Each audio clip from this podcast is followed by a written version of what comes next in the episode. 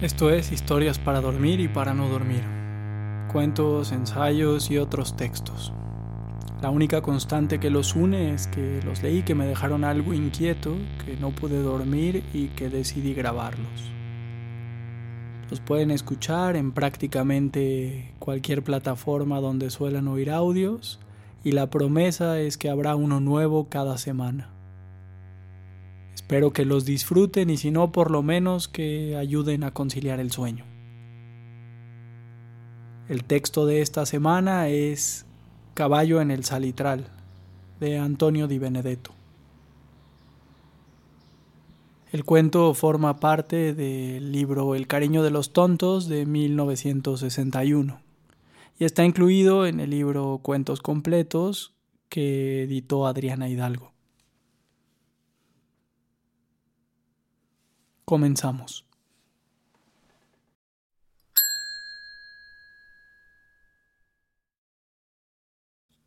Caballo en el Salitral. Agosto de 1924. El aeroplano viene toreando el aire. Cuando pasa sobre los ranchos que se le arriman a la estación, los chicos se desbandan y los hombres embaran las piernas para aguantar el cimbrón ya está de la otra mano perdiéndose a ras del monte. Los niños y las madres asoman como después de la lluvia. Vuelven las voces de los hombres. ¿Será Sanini el volador? No puede ser. Sanini le está dando la vuelta al mundo. ¿Y qué? ¿Acaso no estamos en el mundo? Así es, pero eso no lo sabe nadie aparte de nosotros. Pedro Pascual oye y se guía por los más enterados. Tiene que ser que el aeroplano le sale al paso al tren del rey. Humberto de Saboya, príncipe de Piamonte, no es rey, pero lo será, dicen, cuando se le muere el padre, que es rey de veras. Esa misma tarde, dicen, el príncipe de Europa estará allí, en esa pobrecita tierra de los medanales. Pedro Pascual quiere ver para contarle a la mujer. Mejor si estuviera acá. A Pedro Pascual le gusta compartir con ella aunque sea el mate o la risa. Y no le agrada estar solo como agregado a la visita delante del corralón. No es osco, no está sentado, no más. Los mendocinos se ríen de su tonada cordobesa. Se refugia en el acomodo de los fardos, tanta tierra, la del patrón que él cuida y tener que cargar pasto prensado y alambrado para quitarles el hambre a las vacas. Las manos que ajustan y cinchan dan con los yuyos que han cegado en el camino. Previsión medicinal para la casa. Perlilla, tabaquillo, té de burro, arrayán, atamisque. Mueve y ordena los manojos y la mezcla de fragancias le compone el hogar, resumido en una taza aromática pero se adueña del olfato la intensidad del tomillo y Pedro Pascual quiere compararlo con algo y no acierta hasta que piensa, seguro, este es el rey, porque le da olor al campo. ¿Eso? ¿El tren del rey? ¿Una maquinita y un vagón dándose humo? No puede ser. Sin embargo, la gente dice. Pedro Pascual desatiende. Lo llama esa carga de nubes azuladas, bajonas, que están tapando el cielo. Se siente como traicionado, como si hubieran distraído con un juguete zampándole de atrás la tormenta. No obstante, ¿por qué ese disgusto y esa preocupación? ¿No es agua lo que precisa el campo? Sí, pero su campo está más allá de la loma de los sapos. La maquinita pita al dejar de lado la estación y a Pedro Pascual le parece que ha asustado las nubes se arremolinan, cambian de rumbo, se abren como rajadas, como pechadas por un soplido formidable. El sol recae en la arena gris y amarronada y Pedro Pascual siente como si lo iluminara por dentro, porque el frente de las nubes semeja haber reculado para llevarle el agua donde él la precisa. Ahora Pedro Pascual se reintegra al sitio donde está parado. Ahora lo entiende todo la maquinita era algo así como un rastreador o como un payaso que va delante del circo. El tren del rey, el tren que debe ser distinto de todos los trenes que se escapan por los rieles, viene más serio, allá detrás. Es distinto, se dice Pedro Pascual, se da razones, porque en el Miriñaque tiene unos escudos y dos banderas, ¿Y por qué más?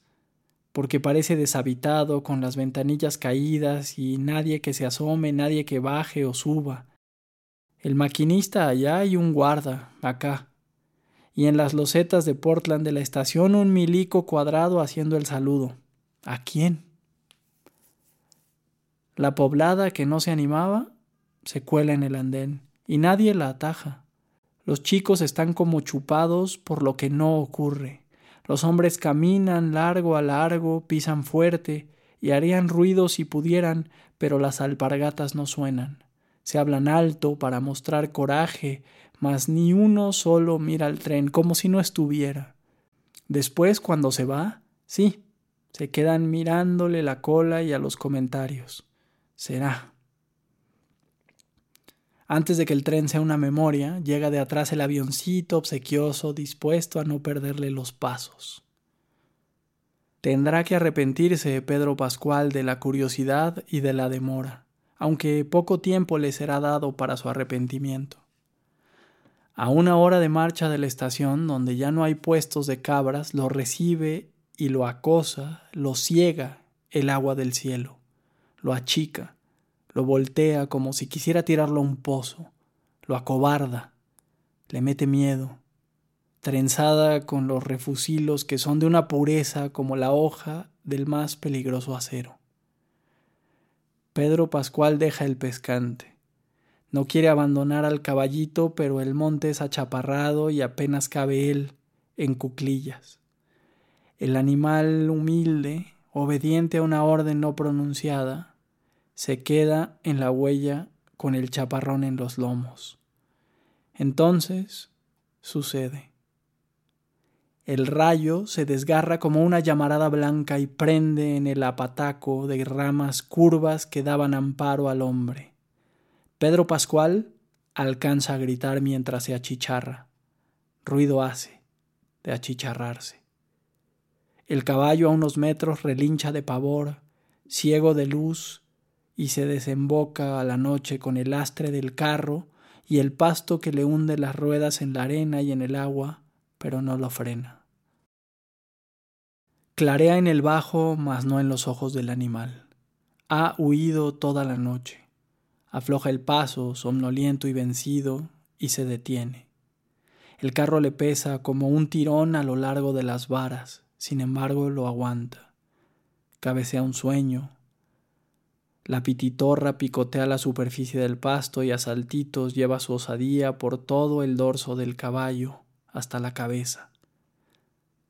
El animal despierta y se sacude, y el pajarito le vuela en torno y deja a la vista las plumas blancas del pecho, adorno de su masa gris parduzca. Después lo abandona. El cuadrúpedo obedece al hambre más que a la fatiga. El pasto mojado de su carga le alerta las narices. Hunde el casco, afirma el remo para darse impulso y sale a buscar. Huele. Trata de orientarse, si bien donde está ya no hay ni la huella que ayuda y el silencio es tan imperioso que el animal ni relincha, como si participara de una mudez y una sordera universales. El sol golpea en la arena, rebota y se le mete en la garganta. No es difícil, todavía beber, porque la lluvia reciente se ha aposentado al pie de los algarrobos y el ramaje la defiende de una rápida evaporación. El olor de las vainas le remueve el instinto, por la experiencia de otro día de hambre desesperada, pero el algarrobo, con sus espinas, le acuchilla los labios. El atardecer calma el día y concede un descanso al animal. La nueva luz revela una huella triple que viene al carro, se enmaraña y se devuelve.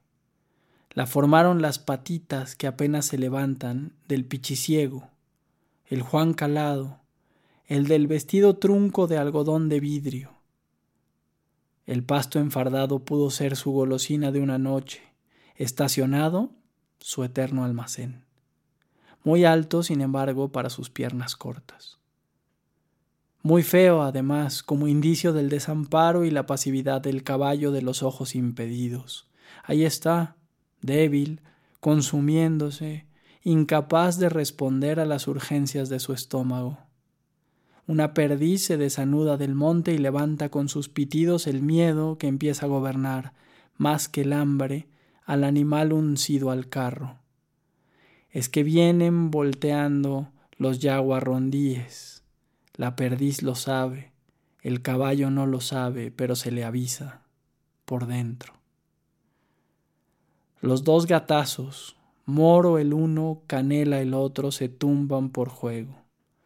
Ruedan empelotados y con las manos afelpadas se amagan y se sacuden aunque sin daño, reservadas las uñas para la presa incauta o lerda que ya vendrá. El caballo se moja repentinamente en los íjares y dispara. El ruido excesivo, ese ruido que no es del desierto, ahuyenta a los yaguarondíes, si bien eso no está en los alcances del carguero y él tira al médano. La arena es blanda y blandas son las curvas de sus lomadas. Otra, de rectas precisas, es la geometría del carro que se esfuerza por montarlas. Sin embargo, en esa guerra de arena tiene un resuello el animal. Ofuscado y resoplante, tupidas las fosas nasales, no ha sondeado en largo rato en busca de alimento, pero el pie, como bola loca, ha dado con una mancha áspera de solupe. La cabeza por fin puede inclinarse por algo que no sea el cansancio. Los labios rastrean codiciosos hasta que dan con los tallos rígidos. Es como tragarse un palo. No obstante, el estómago los recibe con rumores de bienvenida. El ramillete de finas hojas del coirón se ampara en la resiedumbre del solupe, y para prolongar las horas mansas del desquite de tanta hambruna, el coirón comestible se enlaza más abajo con los tallos tiernos del telequí de las ramitas decumbentes. El olor de una planta ha denunciado la otra, mas nada revela el agua, y el animal retorna con otro día hacia las islas de monte que suelen encofrarla. Un bañado turbio que no refleja la luz, un bañado decadente que morirá con tres soles, lo retiene y lo retiene como un querido corral. Las islas y las isletas se pueblan de sedientos animales en tránsito. Se achican de población cuando unos se dañan a otros sin llegar a vaciarse. El caballo se perturba con la vecindad vocinglera y reñidora, aunque nadie todavía se ha metido con él. Un día guarda distancia, condenándose al sol del arenal. Al otro se arriesga y puede roer la miseria de la corteza del retamo. De las islas se suelta la liebre. Ahonda su refugio el cuye. El zorro prescinde de su odio a la luz solar y deja ver a campo abierto su cola ampulosa detrás del cuerpo pobrete. Solo en el ramaje queda vida, la de los pájaros pero ellos también se silencian. Viene el puma, el bandido rapado, el taimado que parece chiquito adelante y crece en su tren trasero para ayudar el salto. No busca el agua, no comerá conejos. Desde lejos, ha oteado en descubierto el caballo sin nombre. Se adelanta en contra del viento. A favor, en cambio, tiene el aire una yegua guacha, libre, que no conoció jamás montura ni arreo alguno. Acude a las islas por agua. La inesperada presencia del macho la hace relinchar de gusto y el caballo en las varas voltea la cabeza como si pudiera ver, armando solo un revuelo de moscas. En los últimos metros la yegua presume con un trotecito y al final se exhibe, delante, cejada, con sus largas crines y su cuerpo sano. En el caballo resucita el ansia carnal. Si ella postergó la sed, él puede superar la declinación física. Se arrima, se arrima él y su carro. La hembra desconfía de ese desplazamiento monstruoso, no entiende cómo se mueve el carro cuando se mueve el macho. Corcovea, se escurre al acercamiento de las cabezas que él intenta, como un extraño y atávico parlamento previo. Brinca ella, excitada y recelosa, se aturde por el ímpetu cálido que la recorre, y aturdida, conmovida, descuidada, depone su guardia montaraz y rueda con un relincho de pánico al primer salto y el primer zarpazo del puma. Como herido en sus carnes, como perseguido por la fiera que está sangrando a la hembra, el caballo enloquece en una disparada que es traqueteo penoso rumbo adentro del arenal. Corta fue la arena para el terror. La uña pisa ya la ciénaga salitrosa. Es una adherencia, un arrastre que pareciera chuparlo hacia el suelo. Tiene que salir, pero sale a la planicie blanca apenas de cuando en cuando moteada por la arenilla. Gana fuerzas para otro empujoncito, mascando vidriera, la hija solitaria del salitral. Una hoja como de papel que envuelve el tallo alto de dos metros como si apañara un bastón.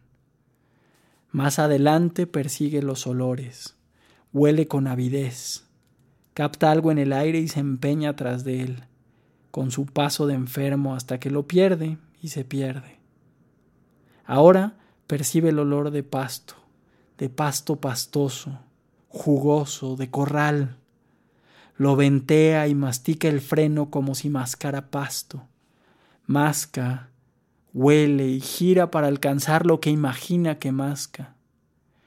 Está oliendo el pasto de su carro y da vueltas con el carro, persiguiendo enfebrecido lo que carga atrás. Ronda una ronda mortal. El carro hace huella, se atasca y ya no puede el caballejo salir adelante. Tira, saca pecho y patina. Su última vida se gasta. Tan sequito está, tan flaco, que luego al otro o al otro día, como ya no gravita nada, el peso de los fardos echa el carro hacia atrás, las varas apuntan al firmamento y el cuerpo vencido queda colgado en el aire. Por allá, entre tanto, acude con su oscura vestimenta el jote, el que no come solo. Un septiembre. Lavado está el carro, lavados los huesos, más que de lluvia por las emanaciones enemigas y purificadoras del salitre. Ruinas son los huesos, caídos y dispersos, perdida la jaula del pellejo, pero en una punta de vara enredó sus cueros el cabezal del arreo y se ha hecho una bolsa que contiene boca arriba el largo cráneo medio pelado. Sobre la ruina transcurre la vida, a la búsqueda de la seguridad de subsistencia. Una bandada de catitas celestes casi azules los machos, de un blanco apenas bañado de cielo las hembras. Como ellas una pareja de palomas torcasas emigra de la sequía puntana. Ya descubren desde el vuelo la excitante floración del chañar brea, que anchamente pinta de amarillo los montes del oeste. Sin embargo, la palomita de fresco plumaje pardo comprende que no podrá llegar con su carga de madre. Se le revela, abajo, en medio de la tensa aridez del salitral, el carro que puede ser apoyo y refugio hace dos círculos en el aire para descender. Surea para advertir al palomo que no lo sigue. Pero el macho no se detiene y la familia se deshace. No importa, porque la madre ha encontrado nido hecho donde alumbrar sus huevos.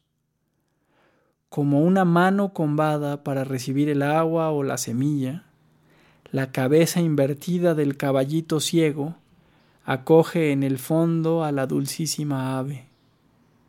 Después, cuando se abran los huevos, será una caja de trinos.